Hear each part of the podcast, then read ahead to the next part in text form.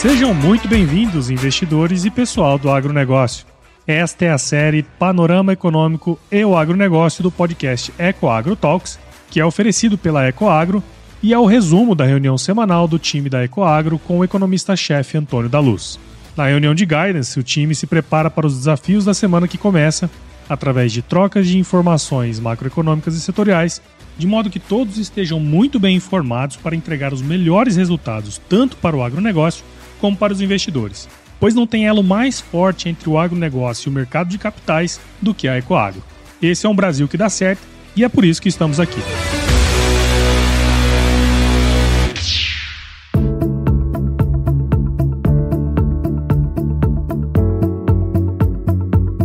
Olá, seja muito bem-vindo ao nosso podcast Panorama Econômico e o Agronegócio, que é um oferecimento da Ecoagro, a maior securitizadora do agronegócio do Brasil. Meu nome é Antônio da Luz, eu sou economista-chefe da Ecoagro e há mais de 23 anos atuo no agronegócio.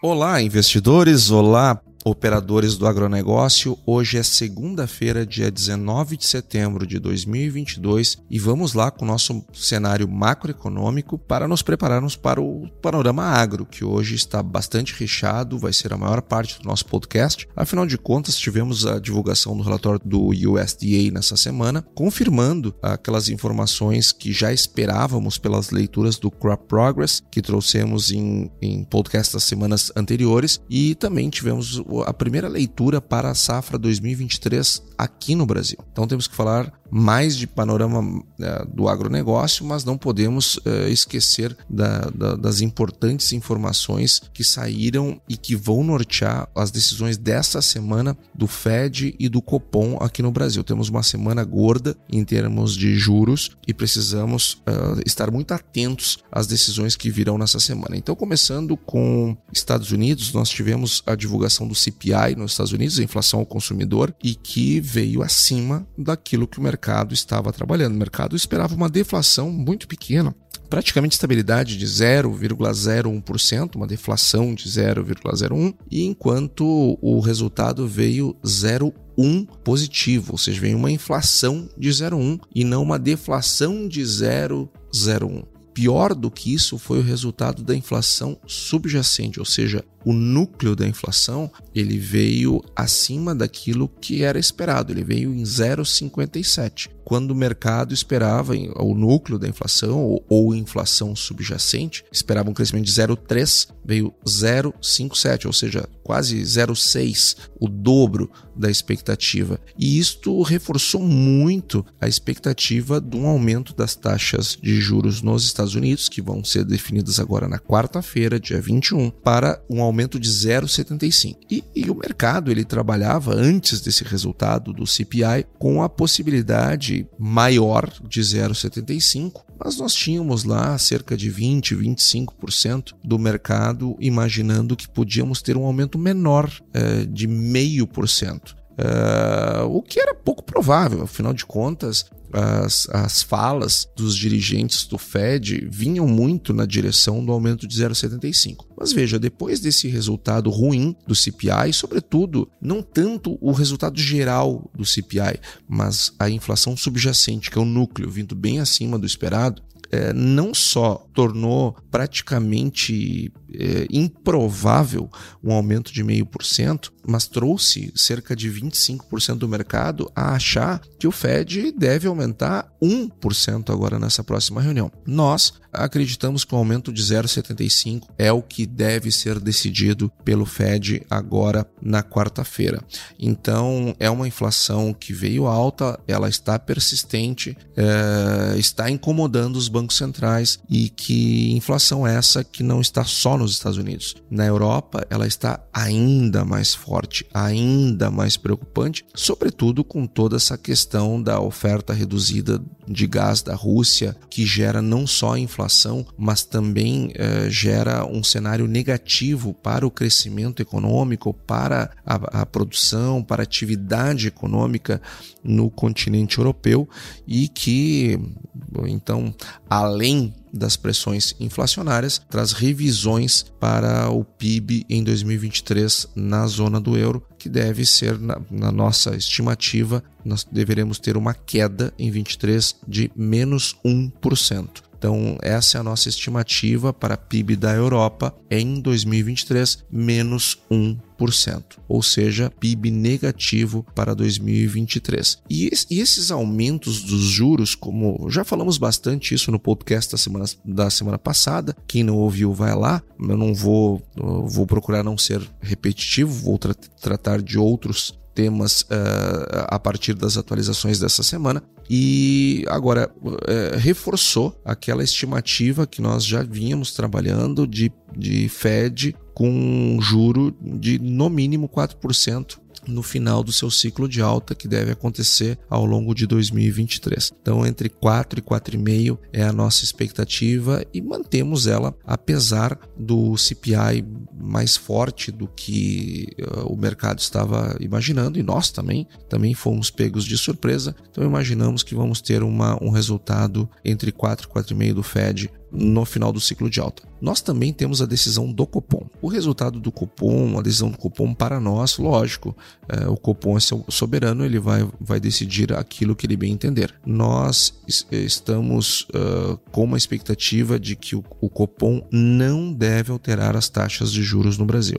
Ele não deve fazer, fazer isso, na nossa opinião, porque existe uma defasagem entre as elevações nas taxas de juros e a acomodação delas na economia precisa dar um certo tempo. Nós acreditamos que todo o efeito desse aumento de juros ele vai ser percebido somente lá no último mês do segundo trimestre do ano que vem, ou seja, lá pelo meio de 2023 é que nós vamos ter consolidado todo esse aumento dos juros é, ocorridos no Brasil. Entendemos que 13,75 Uh, é um número suficientemente elevado e o Banco Central não deve trazer novas elevações.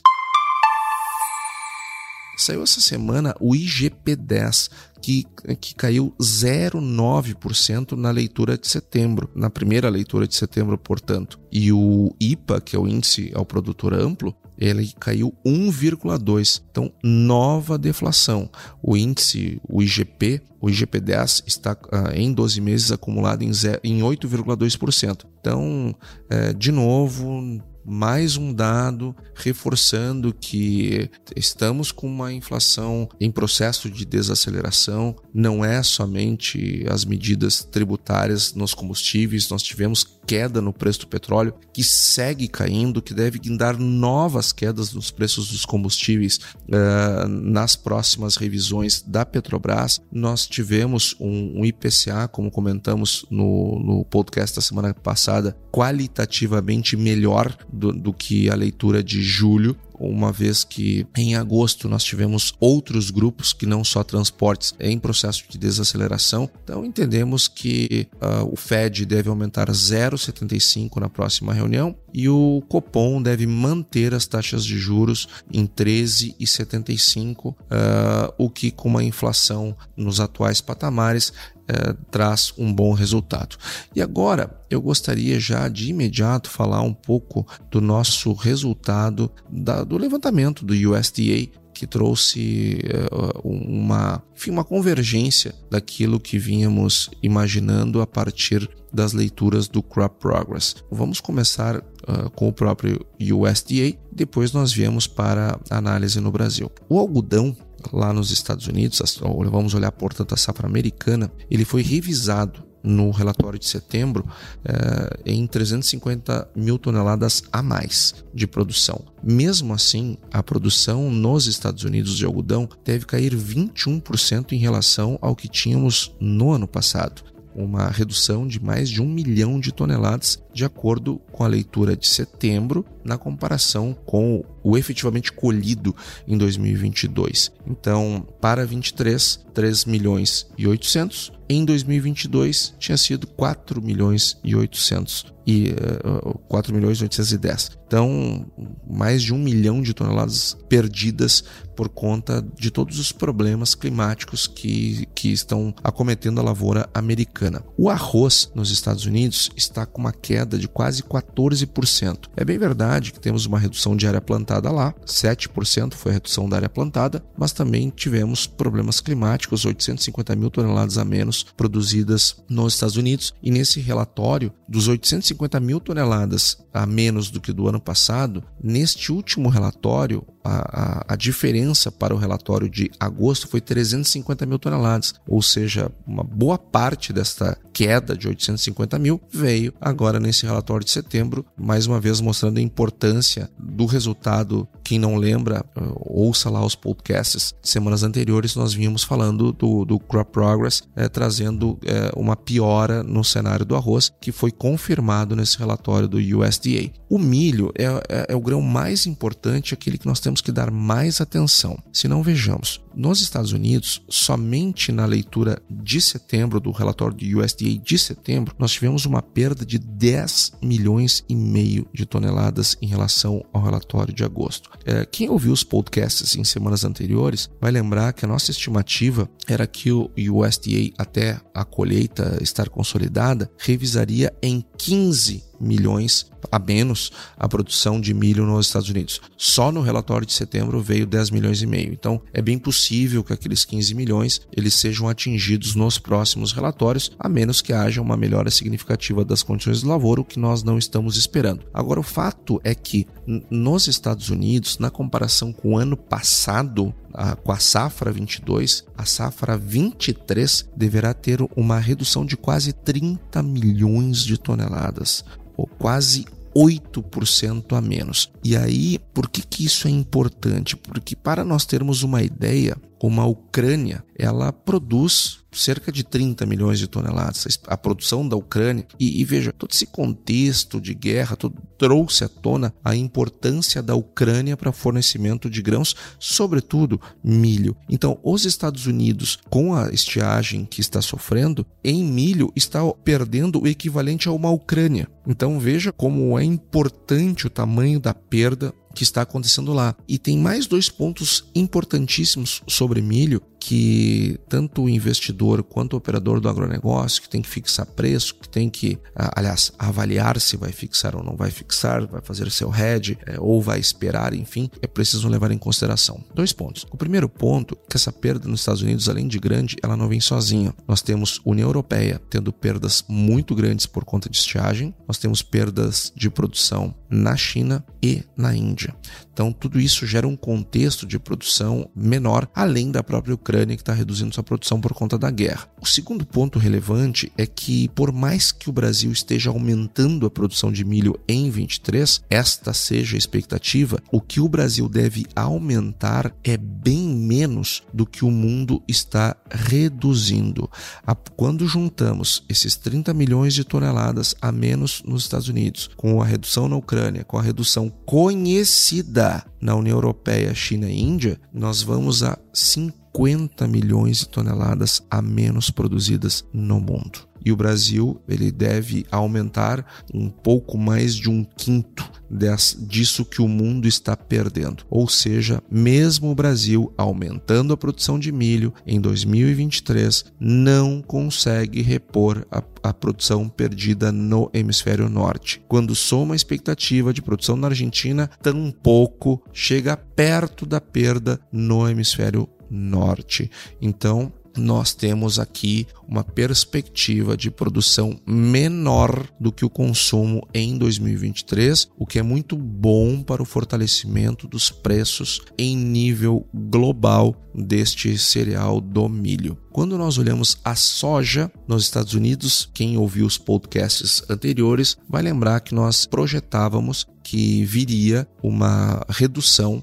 nos próximos relatórios do USDA na casa de 5 milhões de toneladas a menos de soja produzidas lá nos Estados Unidos. E neste relatório de setembro já veio uma redução de 4 milhões 150 mil toneladas, uma redução de 3,4% em relação ao relatório de agosto. Então, esses 5 milhões de toneladas que estamos trabalhando, ele é um número que, que deverá é, é, se concretizar ao longo longo dos próximos relatórios, a maior parte dele já veio na leitura de setembro. Então, é, de novo, a questão da estiagem fazendo um estrago bem grande na, na safra americana, uma redução de um milhão e meio de toneladas em relação ao ano passado. Os Estados Unidos hoje deve produzir 119 milhões de toneladas. Vamos ver o que virá nos próximos relatórios, mas hoje a estimativa do USDA é 119 milhões de toneladas, que é uma queda, é, é uma produção baixa para as expectativas americanas, mas não é, não chega a ser nenhum desastre. Aquilo que o Brasil está aumentando de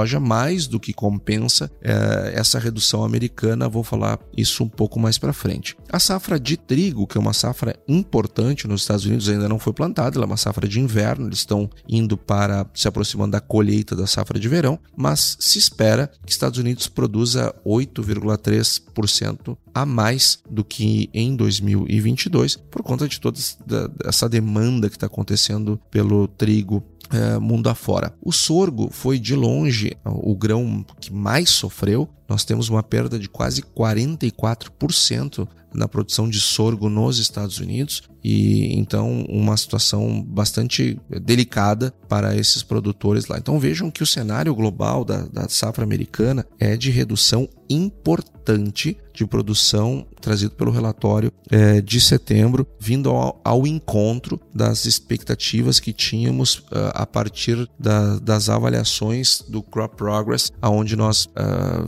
vínhamos observando uma queda do percentual de lavouras em condições boas ou excelentes, uma piora semana a semana.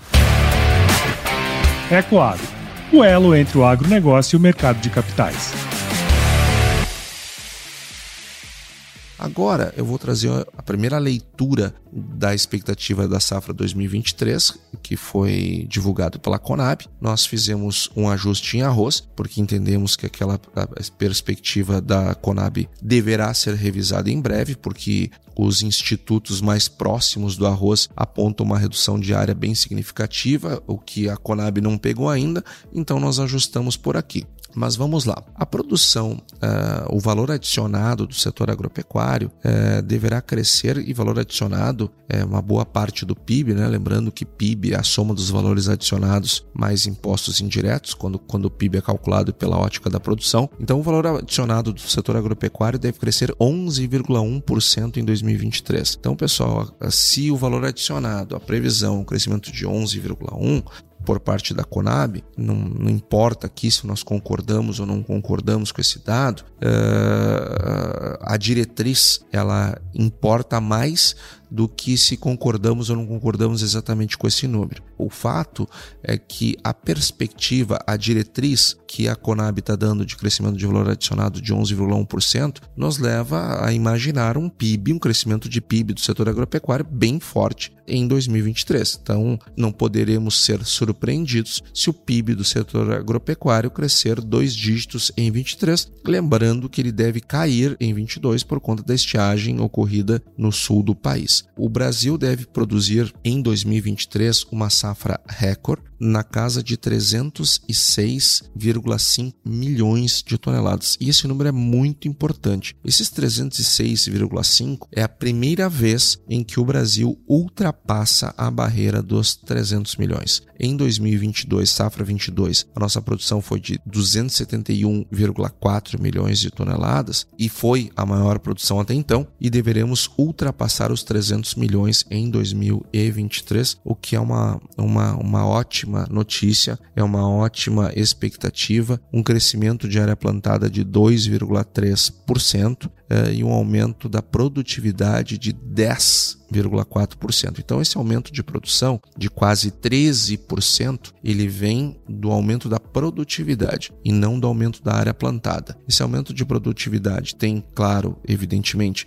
uma comparação com uma base fraca em razão da estiagem de 22, mas tem também em boa medida a, o acréscimo tecnológico que tem sido a tônica ano após ano, a produção crescendo pela via da tecnologia, pela via da produtividade, não pelo aumento de área ou seja, ou mais pela produtividade do que pelo aumento de área. O algodão Lembra que lá na leitura americana nós temos uma redução na produção do algodão de 21%. Bom, para o algodão para Brasil, nós temos uma expectativa de aumento de 6,8% na produção brasileira. E isto vem trazer, vem esse, esse incentivo à maior produção do algodão vem pelos preços é, elevados, estão em patamares historicamente elevados. Nós, nós, temos um câmbio valorizado que também ajuda na incentiva na produção do algodão, ocasiona é, preço mais alto em reais, traz uma perspectiva de rentabilidade elevada. Nós temos uma comercialização antecipada é, bem significativa, a própria redução na produção americana incentiva a produção eh, no Brasil,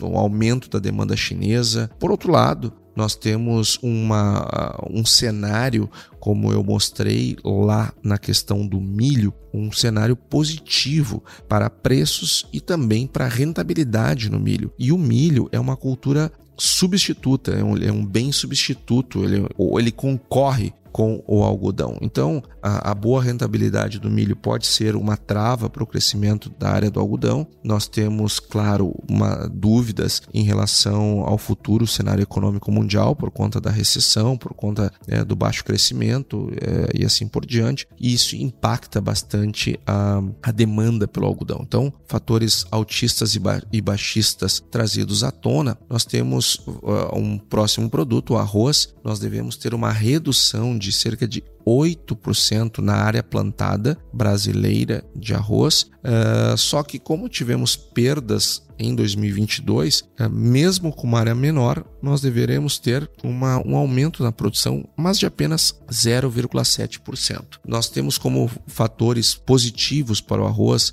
um viés de alta nos preços internacionais, porque a Índia, que é o maior exportador, está restringindo as suas exportações, porque tem perdas enormes no território indiano por conta de estiagens. Lembrando, o hemisfério norte todo está sofrendo com estiagem. Estados Unidos, Europa, Ásia, todo mundo sofrendo. E nós temos uh, alguns países fazendo acordos para vender mais caro o arroz uh, no mercado internacional. Então, isso traz um viés altistas, altista para o preço do arroz. Estados Unidos produzindo menos também, que é o principal concorrente do Brasil. Tudo isso tende a elevar o preço do arroz para patamares ainda mais altos, o que é um fator interessante porque puxa as exportações. Nós temos um incremento na demanda, a demanda está crescendo, nós temos redução de estoques é, também no final de 2023, então isso cria um cenário positivo. Por outro lado, nós temos é, como fatores negativos uma preocupação com a expansão da produção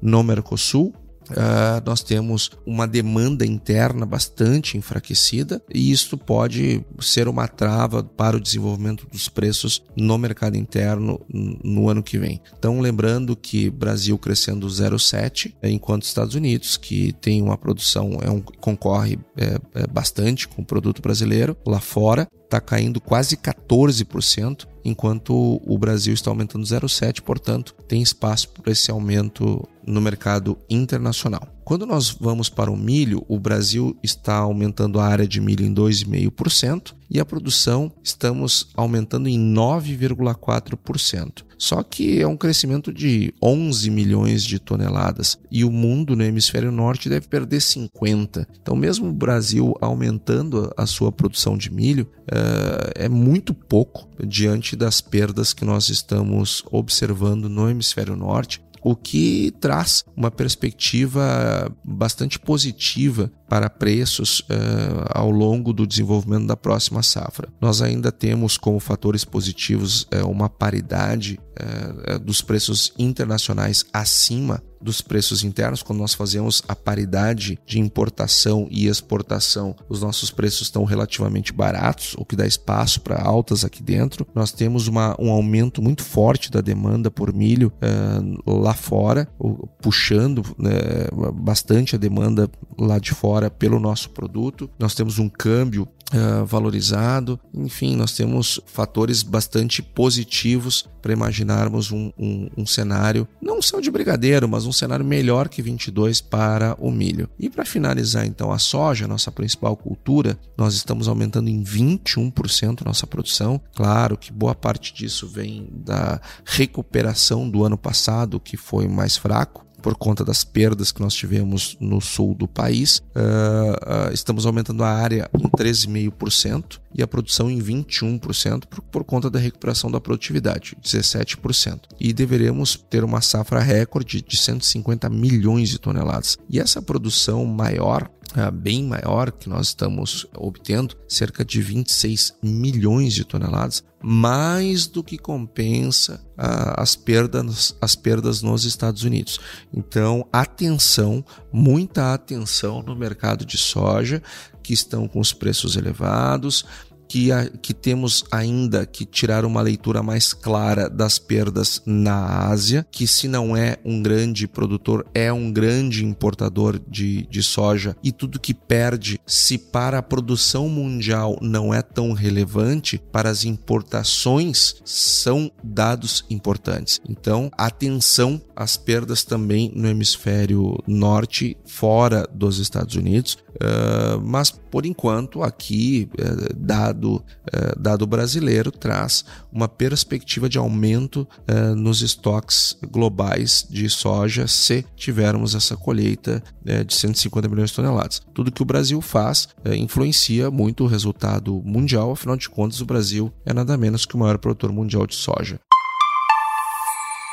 E para finalizar, pessoal, eu fiz um levantamento que eu gostaria de de dividir com vocês sobre ah, o que está acontecendo com as principais commodities. Como nós temos uma recessão vindo aí pela frente, sobretudo puxado pela União Europeia, as commodities sofrem, é verdade.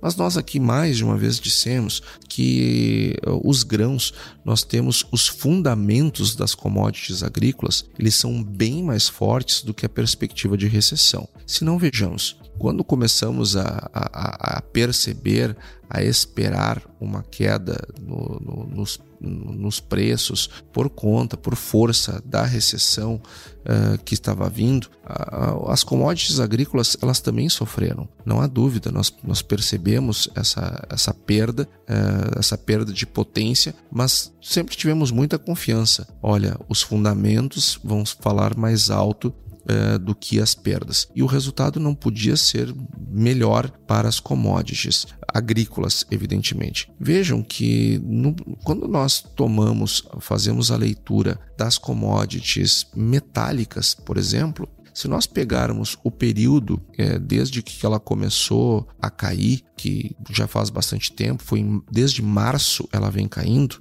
de março para cá ela está numa tendência de baixa as, o grupo commodities metálicas. E de março para cá já caiu 24% o preço, é, o índice de commodities metálicas. Já as energéticas estão a última alta foi maio. Então de lá para cá ela só tem caído. E as commodities energéticas, o grupo caiu 22% de maio para cá. E grãos ele começou a cair em maio, junto com a, a, as energéticas, puxada por petróleo, evidentemente, os grãos caíram, só que desde junho as commodities agrícolas pararam de cair. Enquanto a, as energéticas e as metálicas seguiram caindo, os grãos pararam de cair em junho. E de junho para cá, ou seja, caíram em maio e em junho pararam de cair e de junho para cá já aumentaram 1%. Então, das últimas inflexões, mudança de tendência, energéticas caíram 22%, metálicas 24% e grãos subiu 1%. Então, quando nós falamos que as commodities elas precisam uh, ser analisadas uh, uh, no, seus, no, no, seu contexto de fundamentos, cada um dos seus grupos, nós estamos querendo dizer que os grãos eles são, eles são menos suscetíveis às recessões e mais suscetíveis aos seus fundamentos. Nós vimos isso na pandemia, nós vimos isso no subprime, nós vimos isso nas grandes eh, recessões. Eh, os grãos têm um primeiro momento lógico que cedem, mas logo voltam a subir. E é isso que estamos vendo mais uma vez. E aí eu puxo o assunto para uh, o nosso ativo, o EGAF 11. Bom, veja o gráfico do EGAF 11. É, veja só, além de pagar muito bem, ter bons dividendos, ele ainda é, vem aumentando de valor ao longo do tempo. E por quê? porque o, o, o ativo, o, a finalidade do EGAF11, é, o seu substrato, a sua, a sua base são commodities, grãos principalmente. Então, quando nós temos uma, um melhor desempenho uh, do agronegócio, dos grãos, das commodities uh, agropecuárias, o EGAF também se descola e vai embora. Então, enquanto uh, quem, quem está alocado em commodities metálicas ou energéticas está sofrendo com os preços das ações, quem está em EGAF11 está com não só aumentando o valor do seu ativo, com ganhos no valor do seu ativo, e ainda recebendo excelentes dividendos. Uma posição defensiva pra, para o momento e ainda por cima altamente rentável. Um excelente negócio. Então, pessoal, essas eram as informações do nosso podcast dessa semana. Espero que vocês tenham gostado e até semana que vem. Excelente semana e excelente negócio a todos. Um abraço, até lá. E aí, você gostou desse podcast? Se gostou, considere compartilhar este episódio com alguma pessoa que irá se beneficiar deste conteúdo e nos ajude a alcançar mais pessoas. O roteiro e apresentação deste episódio foi do economista-chefe da Ecoagro, Antônio da Luz, a produção do Paulo Ozaki e a edição do Senhor A. Saiba mais sobre a Ecoagro em www.ecoagro.agr.br. Ecoagro, o elo entre o agronegócio e o mercado de capitais.